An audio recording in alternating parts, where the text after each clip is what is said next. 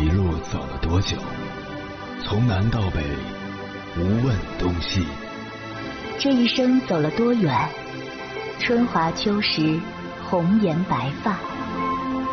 也曾鼓起勇气，奔向不曾到达的地平线。也曾迷失方向，受困于爱恨情仇的漩涡。当夜幕降临，一切归于沉寂。有人正迎着月光，踏遍千山万水，为你而来。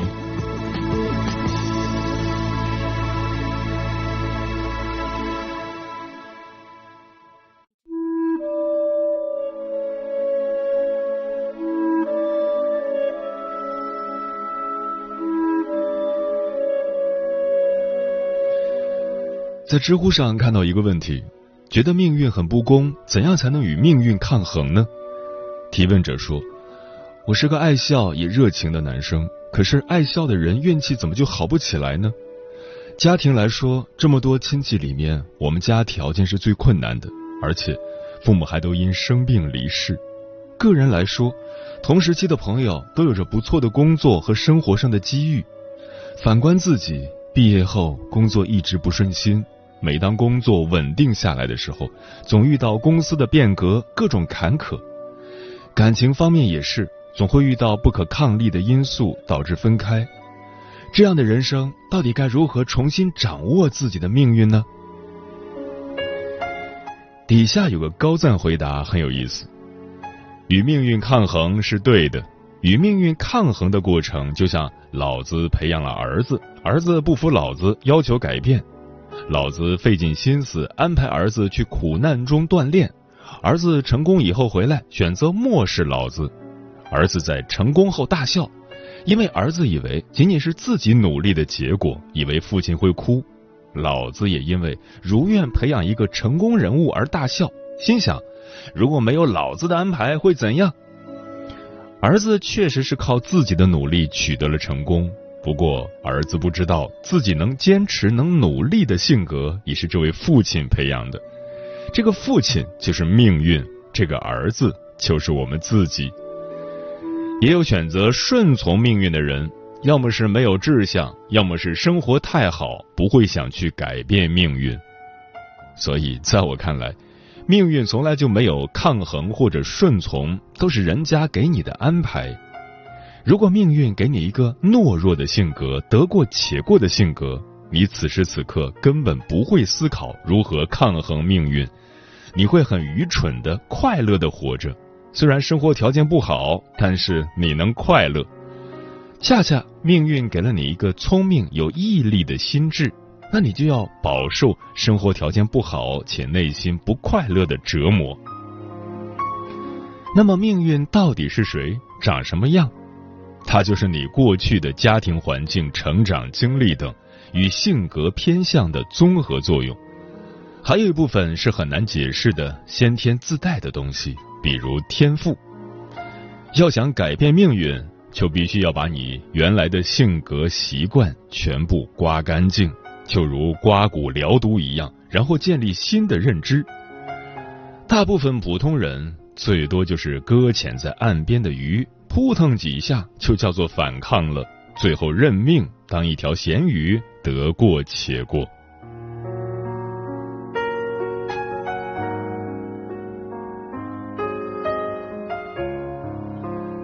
凌晨时分，思念跨越千山万水，你的爱和梦想都可以在这里安放。各位夜行者，深夜不孤单，我是迎波。陪你穿越黑夜，迎接黎明曙光。今晚跟朋友们聊的话题是：身为普通人如何反抗命运？生活中，有人活得自在逍遥，有人活得举步维艰，有人风生水起，有人还在社会底层为了日子奔波。有多少种人，就有多少种人生。命好的人，我们羡慕不来。命不好的人，我们也同情不过来。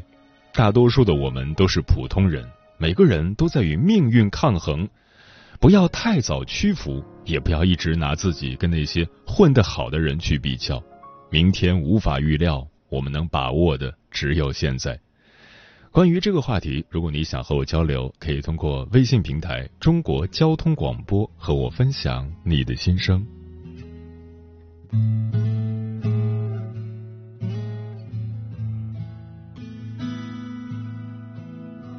都是不同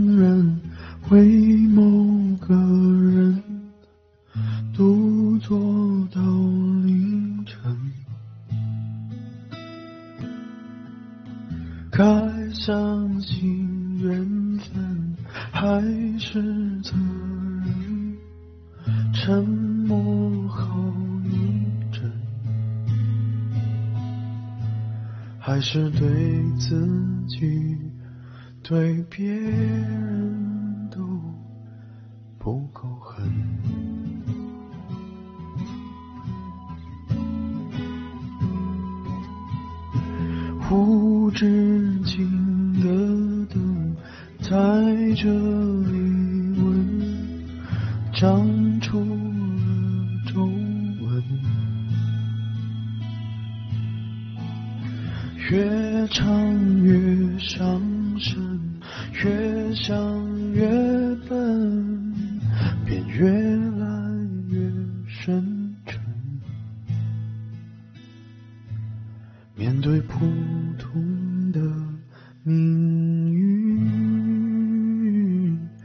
选择认真。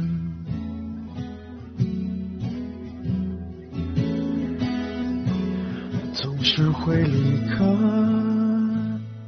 虽然自己还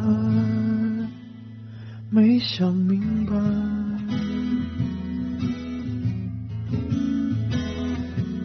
依然会期待，思念的人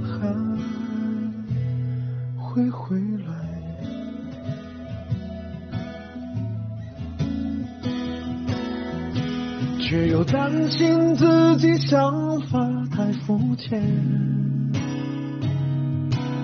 与人碰杯探测自己的极限，并不习惯太真实坦白的说从前，总觉得危险。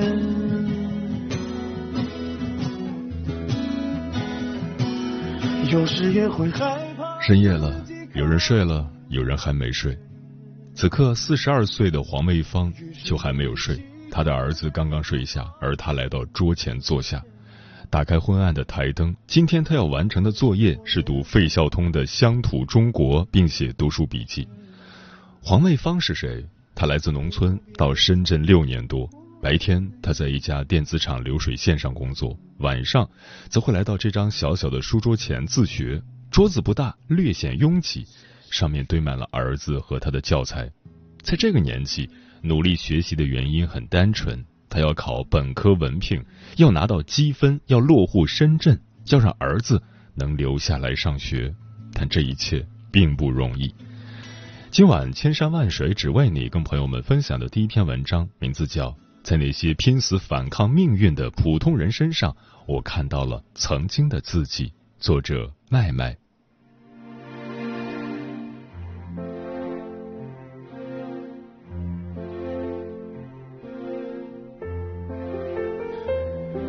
最近，央视网纪录片《人生第二次爆火》第八集的小标题叫做“力”，讲述了一老一小两位流水线女工为了在深圳扎根而付出巨大艰辛的故事。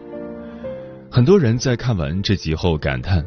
说的不是我，可每一个镜头又都好像在讲述我的故事。黄妹芳是两位女工中年纪较大的一位，她的儿子明年就要上初中了。我想让他留在深圳上高中、考大学。在目睹了一个老乡家的孩子因为回老家上学导致成绩暴跌，最终没能考上大学后，这个念头在黄妹芳心里变得无比坚定。深户四百六十分上高中，非深户则要五百分，所以我一定要落户，其他的事情就靠儿子努力了。但落户深圳对学历不高、年纪不小的黄妹芳来说并不容易，掰着手指头算也还差一大截。三年前通过深圳工会圆梦计划拿到大专文凭，有了六十分的基础分，按时缴纳社保，每年三分，封顶三十分。但是四十岁后每年会扣两分。距离四十五岁以下一百分落户的红线，黄妹芳只剩下三年。为此，她做了两手准备：一面考大学本科学历，一面考社工资格证。这让本就不轻松的生活更加沉重起来。中午休息一小时，黄妹芳十五分钟回家，十五分钟做饭，十五分钟吃饭，十五分钟回工厂，像打仗一样。下班后检查儿子的作业，做家务，然后学习到深夜。每周一天的休息，不是去上课，就是去社工之家。黄妹芳却觉得有点愧对儿子。每周休息一天，说要带儿子出门，却办的都是自己的事。儿子个子不小，但毕竟还是个孩子，并不理解妈妈为什么总是要带他来社工之家。自己气嘟嘟的坐在一边，对付儿子，黄妹芳有自己的方法。没什么气，是一个汉堡消不掉的。当然，汉堡黄妹芳只舍得给儿子买。深圳真的好吗？黄妹芳觉得好。大城市有各种各样的机会，九块九就能体验一次击剑课。看着儿子穿击剑服，黄妹芳高兴的拍照。好酷啊！黄妹芳心里有一个美好的设想，自己是从老家走出来的，希望儿子能留在深圳，考上深圳大学，大一、大二读完去当兵，两年回来把大学读完，然后找个好工作。人到中年，挑灯苦读，为了微薄的希望付出全部的努力，体会了生活残酷，却依然愿意为之倾尽所有。谁说站在光里的才是英雄？在深圳还有更多的黄妹芳。二零零七年至今，深圳工会圆梦计划共资助了两万零五百五十六名职工圆了大学梦，为二十多万名职工提供了八十多个工种的公益性技能培训，受惠职工达一百三十万人次。纪伯伦曾七次鄙视自己的灵魂。第七次，他侧身于生活的污泥中，虽不甘心，却又畏首畏尾。此刻，我为自己曾高喊躺平感到羞愧，对所有不认命的黄妹方们致以最高的敬意。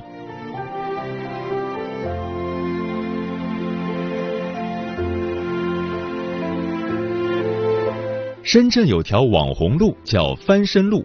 翻身路上有座网红地铁站，叫翻身站，无数人来到这里打卡，以期翻身。但许愿容易，翻身难。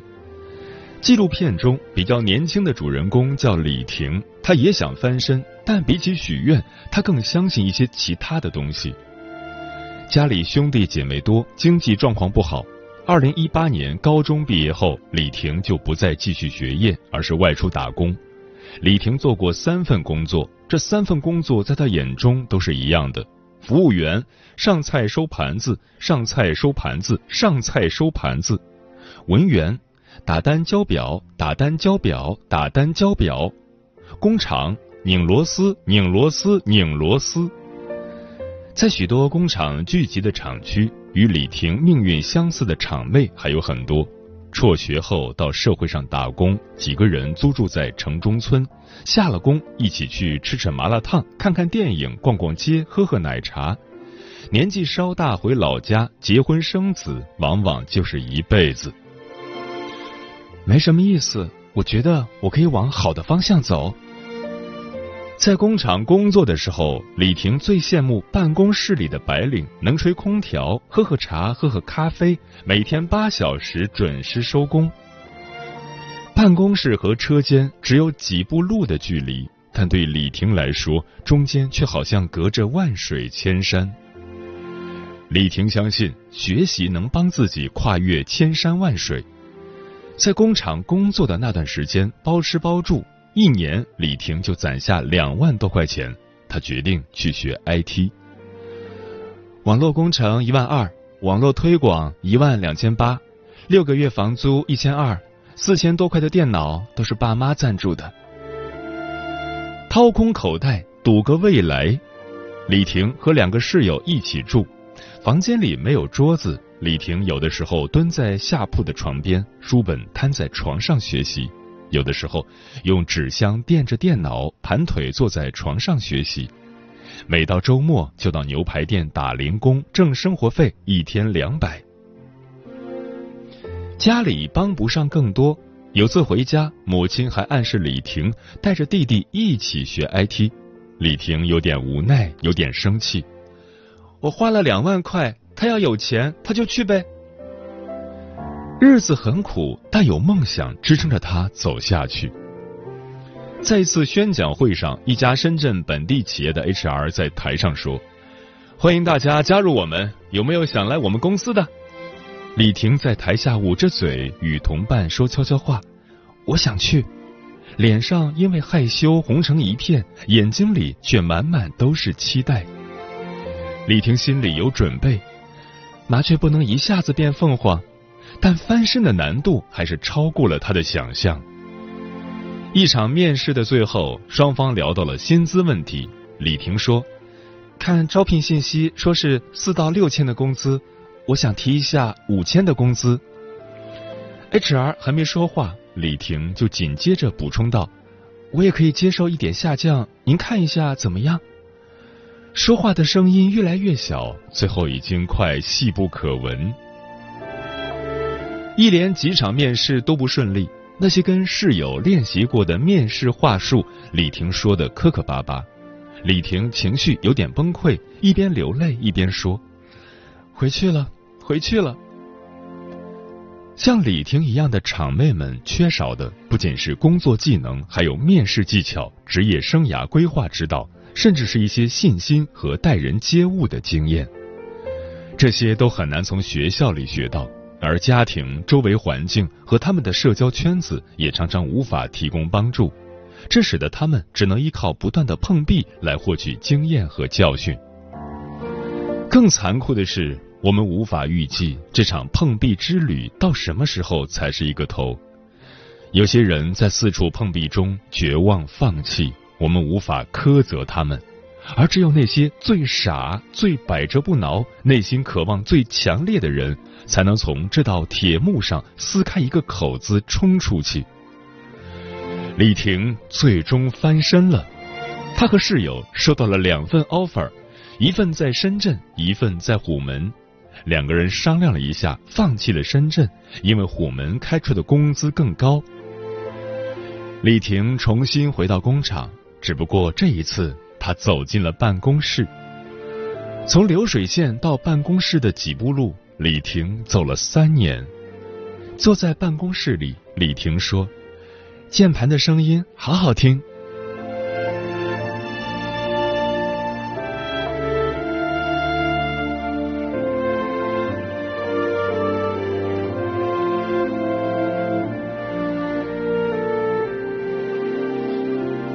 我看了两遍《人生第二次》，深受感动。在看的同时，我也在不断问自己：是什么感动了我？董宇辉在一次采访中说的一段话，给了我答案。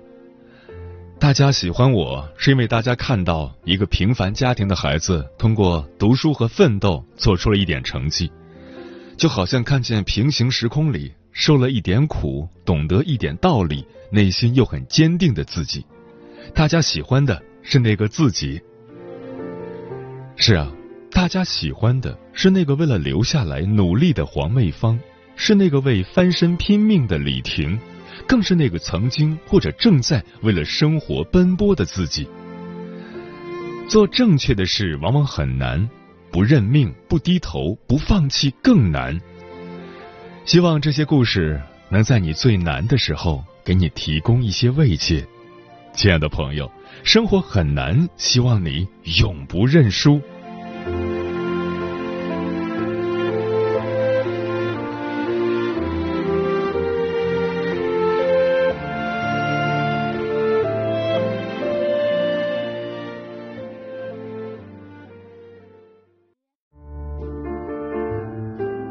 有一种思念叫望穿秋水。有一种记忆叫刻骨铭心，有一种遥远叫天涯海角，有一种路程叫万水千山。千山万水只为你，千山万水只为你，正在路上。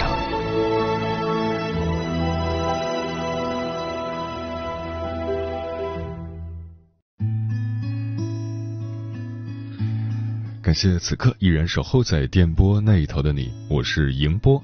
今晚跟朋友们聊的话题是：身为普通人如何反抗命运？微信平台中国交通广播，期待各位的互动。小梅说：“我自己就是一个反抗命运的例子。我出生在一个重男轻女的家庭，因为我是女孩子，父母从小就不喜欢我。记得小学六年级的时候，父母和我进行了一次谈话。”小学毕业后就不用再继续读初中了，一个女孩子家认识几个字就行了，没必要考大学。我们也没有多余的钱供你读书。父母的话伤透了我的心，我成绩那么好，他们竟然要扼杀我的前途。然而我并没有顺从命运，而是发奋学习，考上了县重点初中，村里还给了奖金。初中三年，我的成绩一直都是全校第一。